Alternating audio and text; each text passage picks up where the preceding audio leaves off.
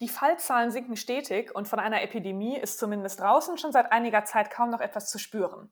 Trotzdem gilt sie noch, die epidemische Lage nationaler Tragweite, wie der Bundestag sie auf dem Höhepunkt der Krise Ende März per Beschluss ausgerufen hat und bis heute nicht mehr aufgehoben hat. Das sollte uns zu denken geben, findet zumindest die Bundestagsfraktion der FDP.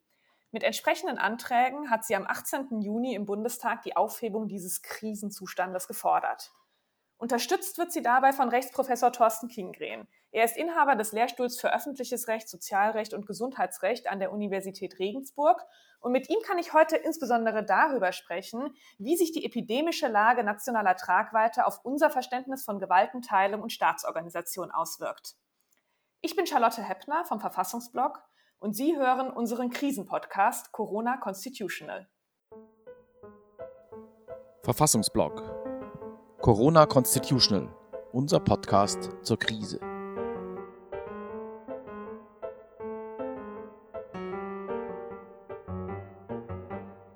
Lieber Herr Professor Kingren, herzlich willkommen und schön, dass Sie heute bei uns sind. Ja, herzlichen Dank für die Einladung. Sehr gerne. Wir machen heute endlich mal wieder, was unser Name, der Name unseres Podcasts eigentlich verspricht, nämlich Corona Constitutional. Also hier in Berlin fühlt es sich eigentlich seit den letzten Wochen schon wieder ziemlich normal an. Es ist zwar noch etwas surreal, aber Menschen gehen ins Restaurant, Menschen fahren sogar wieder in den Urlaub.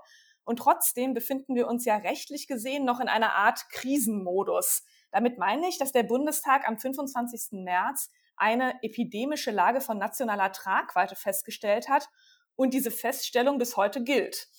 Die Bundestagsfraktion der FDP hat bei der letzten Bundestagssitzung am 18. Juni zwei Anträge eingebracht, nach denen der Bundestag genau diese epidemische Lage wieder aufheben soll. Und Sie, Herr Professor Kingren, haben die FDP mit einem Rechtsgutachten dabei unterstützt. Aber bevor wir inhaltlich darüber sprechen, würde ich Sie bitten, für unsere Hörerinnen und Hörer und natürlich auch für mich noch einmal kurz den Hintergrund dieses Instruments, dieser Feststellung zu erläutern. In der Corona-Krise hat man ja auch viel von Notstand gehört und Ausnahmezustand. Und das sind ja schon Begriffe, mit denen man vorsichtig umgehen muss. Also was bedeutet eigentlich, was versteckt sich hinter dieser etwas umständlichen Formulierung der Feststellung einer epidemischen Lage von nationaler Tragweite eigentlich tatsächlich im rechtlichen Sinne und was folgt daraus? Ja, zunächst mal zu Ihrer Beruhigung. Auch in Bayern fühlt es sich mittlerweile wieder schon einigermaßen normal an. Aber tatsächlich äh, hat der Bundestag am 25. März auf der Grundlage von Paragraph 5 Absatz 1 des Infektionsschutzgesetzes diese epidemische Lage von nationaler Tragweite festgestellt. Das ist deshalb von Bedeutung, weil erst dieser Beschluss die Befugnis des Bundesministers für Gesundheit auslöst, Rechtsverordnungen zu erlassen, die Ausnahmen und Abweichungen von diversen Parlamentsgesetzen vorsehen dürfen. Und wenn der Bundestag diesen Beschluss wieder aufhebt, treten die Rechtsverordnungen wieder außer Kraft. Ansonsten spätestens äh, Ende März 2021.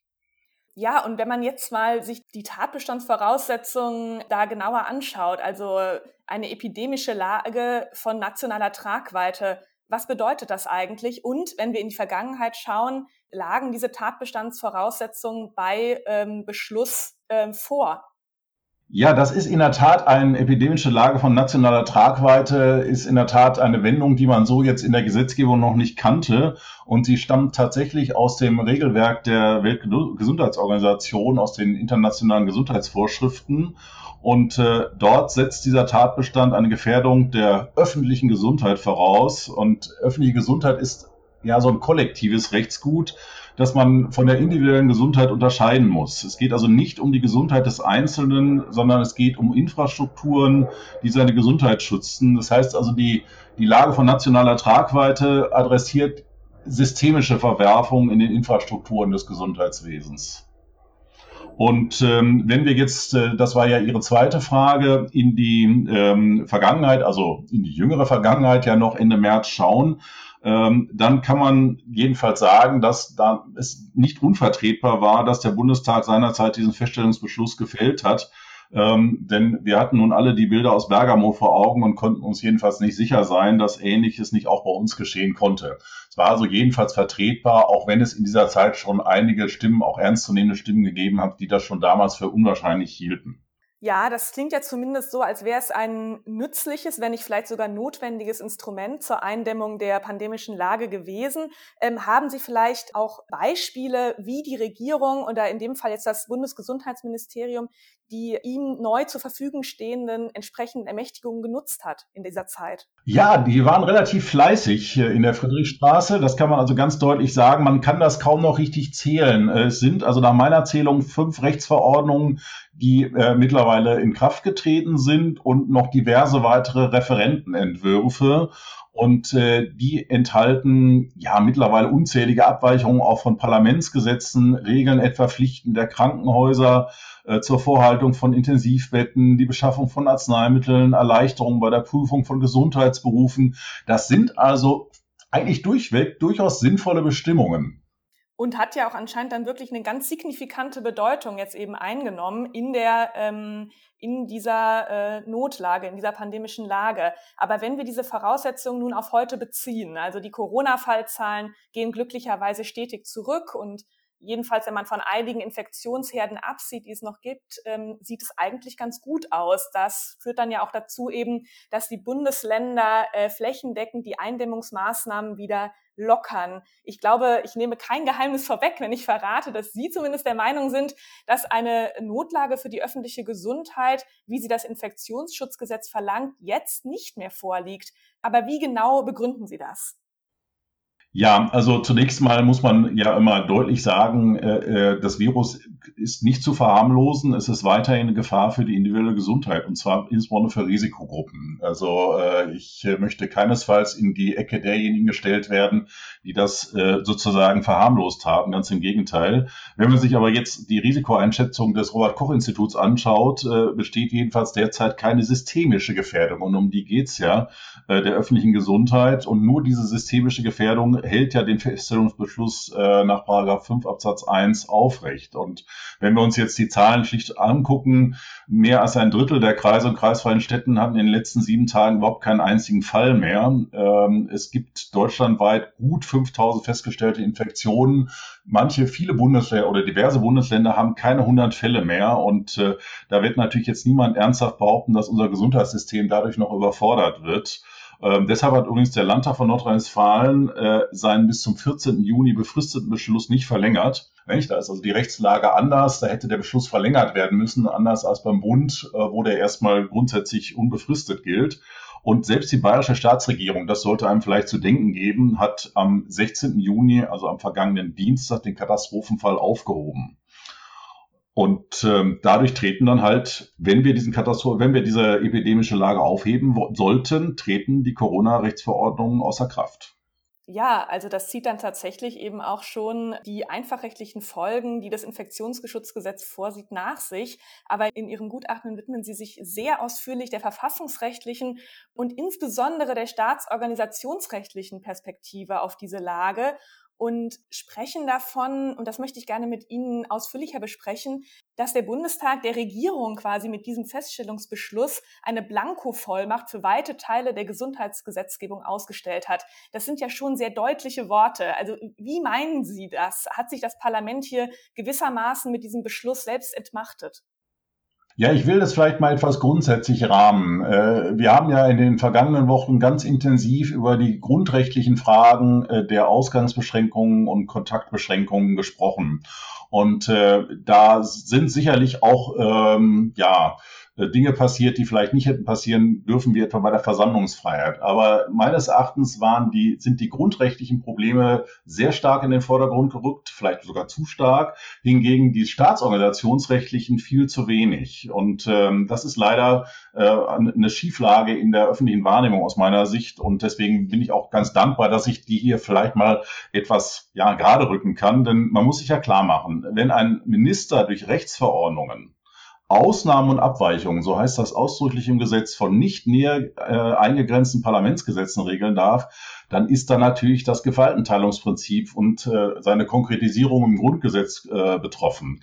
Ähm, nicht? Also Artikel 80 Absatz 1 Grundgesetz, äh, der erlaubt zwar sogenannte gesetzesvertretende Verordnungen, also wenn das Gesetz ausdrücklich erlaubt, dass eine Abweichung möglich ist, ist das, ist das denkbar, aber nur dann, wenn das ermächtigende Gesetz die Normen genau benennt, von denen auch abgewichen werden darf. Und Sie haben jetzt gerade schon zu Recht gesagt, ich habe von einer Blankovollmacht gesprochen. Das ist tatsächlich bei Paragraph 5 Absatz 2 der Fall. Denn hier wird ohne jede Differenzierung werden nicht einzelne Normen von Gesetzen genannt, sondern ganze Gesetze genannt. Und es gibt auch keine eingrenzenden Voraussetzungen, unter denen äh, die gelten müssten, damit von diesen äh, Gesetzen abgewichen werden darf. Und äh, das ist aus meiner Sicht zum einen unter demokratischen Gesichtspunkten schwer akzeptabel, denn der Bundestag hat nicht nur das Recht, sondern auch die Pflicht, seine Aufgabe als Gesetzgeber wahrzunehmen. Aber es ist vor allen Dingen auch rechtsstaatlich für uns Rechtsanwender ungeheuer schwierig, äh, unter dem Gesichtspunkt Rechtssicherheit, Rechtsklarheit noch zu verstehen, was gilt eigentlich noch. Nicht? Wir haben also eine Nebengesetzgebung durch Rechtsverordnungen und die besteht komplett äh, beziehungslos neben der Hauptgesetzgebung durch Parlamentsgesetze. Und das führt zu äh, heilloser Verwirrung. Man schaut ins Gesetz, kann sich aber gar nicht mehr sicher sein, ob das, was dort steht, auch wirklich gilt oder ob es da eine Rechtsverordnung gibt. Es hat also einen guten Grund, wenn das Bundesverfassungsgericht sagt, dass es nur einen parlamentarischen Gesetzgeber gibt. Ja, das ist vielleicht eine äh, gute Stelle, um äh, die Kritik von, ähm, die Horst Dreier, der Staatsrechtslehrer Horst Dreier geäußert hat, einzuflechten. Er hat sich in die Debatte jetzt kürzlich eingebracht und vorgebracht, der Bundestag habe die epidemische Lage ja schließlich selber bes beschlossen und kann sie auch jederzeit selber wieder aufheben. Er habe das Heft des Handelns also immer noch in seiner Hand. Kann man da tatsächlich von einer Selbstentmachtung des Parlaments sprechen? Was sagen Sie dazu? Ja, das natürlich hat der Bundestag das Heft des Handelns in der Hand, aber darum geht es hier gar nicht. Äh, es geht ja äh, primär und vor allen Dingen auch um den Schutz von Oppositionsfraktionen und Oppositionsabgeordneten im Bundestag. Für die Bundestagsmehrheit, die die Regierung trägt, ist das in der Tat kein großes Problem. Wenn ein Regierungsmitglied Rechtsverordnungen erlässt, sitzt man ja mit am Kabinettstisch. Aber wenn man die Gesetzgebung so weitgehend und langanhaltend in die Regierung verlagert, nimmt man der Opposition ja jegliche Mitgestaltungs- und Kontrollrechte. Ja? Äh, denn nur im Parlament hat sie ja diese Funktion, in der Regierung hat sie die nicht. Und wenn Gesetzgebung über die Regierung läuft, ist die Opposition außen vor. Von daher, von daher geht es also sozusagen nicht darum, dass die Exekutive dem Bundestag gegen den Willen des Bundestages etwas wegnimmt, sondern dass der Bundestag gerade im Gegenteil die Pflicht hat, zum Schutz auch der Opposition und auch seiner Funktion äh, seine, seine Aufgaben auch wahrzunehmen. Zumal das vielleicht noch als letztes äh, gerade die Corona-Gesetzgebung ja gezeigt hat, wie schnell der Bundestag reagieren kann. Es gibt also überhaupt keinen Grund dafür, äh, hier so weitgehend und auch so langanhaltend Befugnisse auf die Regierung zu überlagern, sogar nur auf einen einzelnen Minister im Übrigen. Ja, Sie haben jetzt schon die Opposition genannt. Man hat jetzt ja auch häufig das Gefühl momentan in der ganzen äh, Corona-Zeit, dass die Opposition, jetzt sieht man mal von diesem vorliegenden Antrag der FDP ab, voller Lob ist für die Regierungsarbeit. und das ist ja auch eigentlich eine eher seltene Ausnahme in der Politik und ähm, sollte ja auch eigentlich nicht so sein. Sehen Sie darin auch ein parlamentsrechtliches Problem? Also nimmt die Opposition eigentlich noch ausreichend ihre Aufgabe wahr, nämlich zu opponieren? Ja, also man muss da, glaube ich, ein bisschen auch zeitlich differenzieren. In der konkreten Situation Mitte März hat es auch stille Opposition gegeben, aber es war schon relativ klar, dass auch sehr schnell etwas passieren musste. Das kann ich verstehen und da möchte ich auch Politik gerne loben. Ähm, aber diese Phase ist ja jetzt ohnehin, haben wir gesehen, das sieht man ja auch an dem Rechtsgutachten, das ich erstellt habe, auch an der vielfältigen Kritik, die an diesen äh, Ermächtigungen geäußert wurde.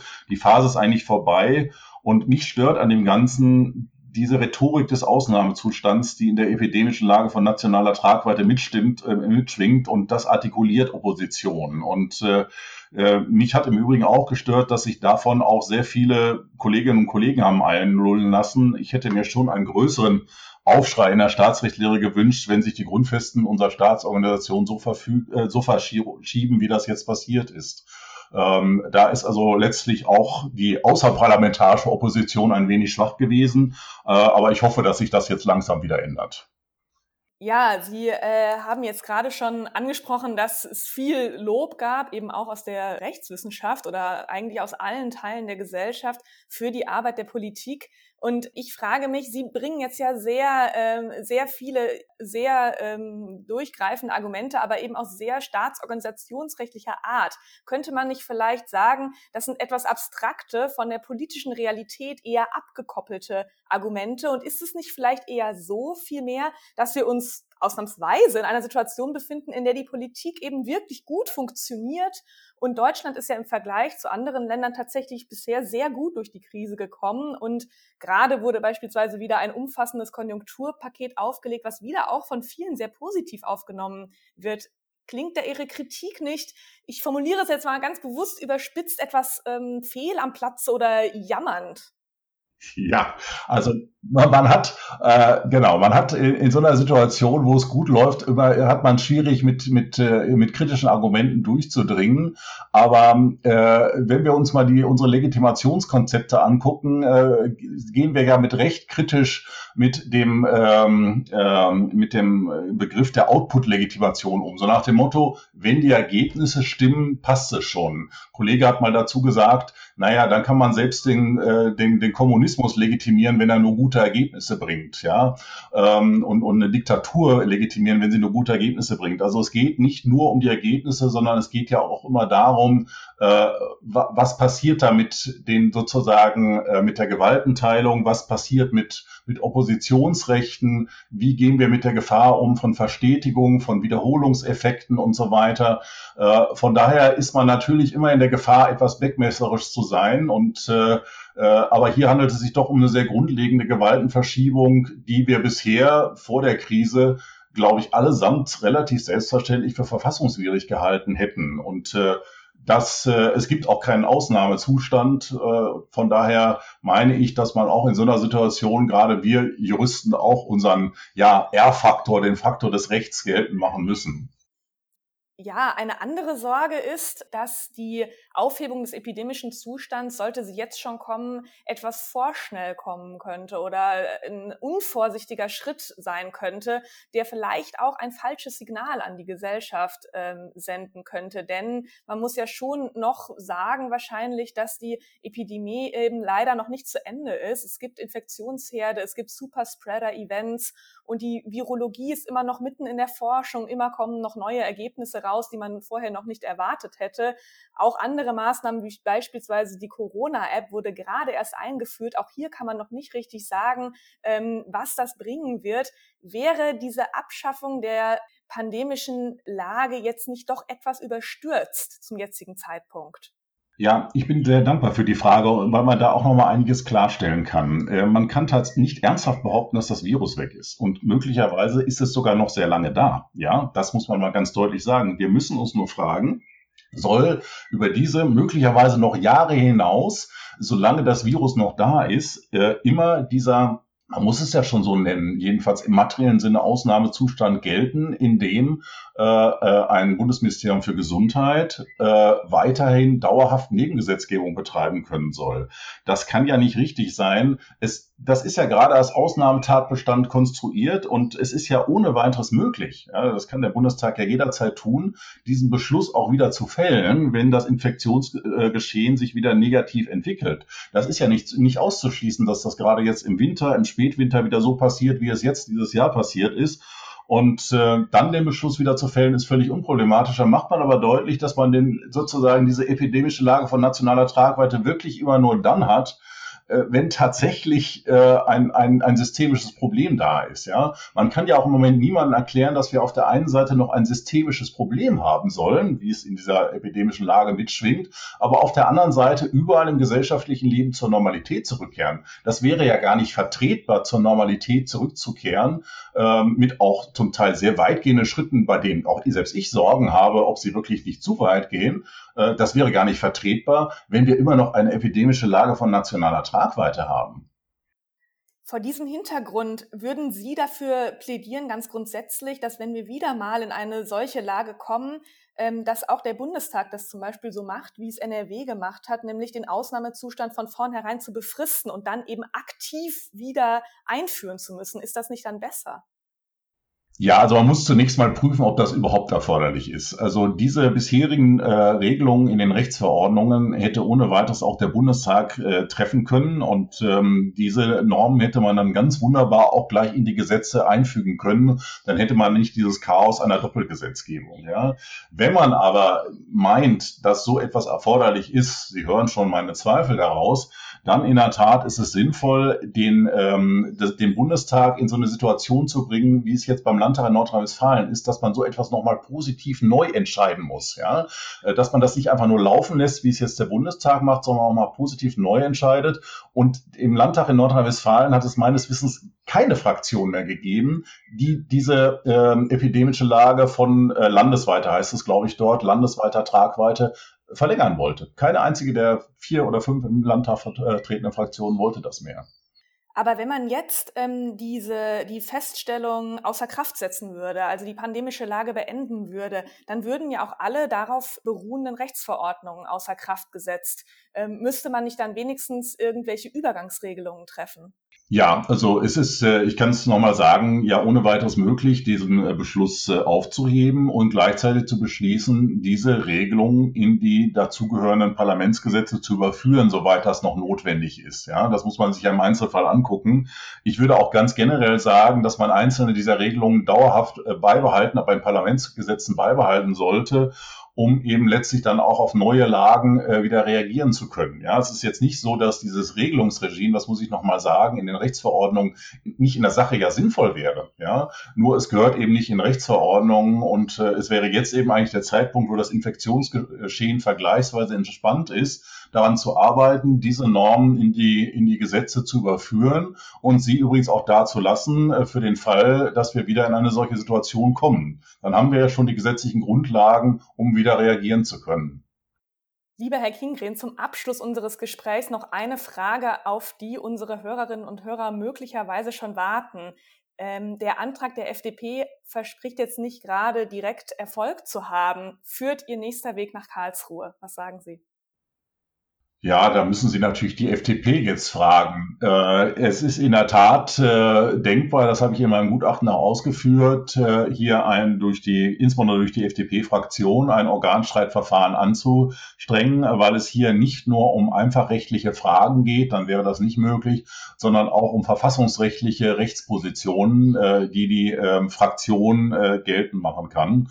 Äh, ob sie das tut, wird sich zeigen. Es ist aber jedenfalls möglich. Ja, es bleibt also spannend. Ja, sehr.